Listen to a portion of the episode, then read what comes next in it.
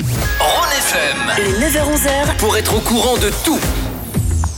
Le chiffre du jour, 16 000 comme euh, le nombre d'accidents entraînant des hospitalisations de cyclistes dans un état grave au Brésil en 2021. Ça fait 44 par jour en moyenne.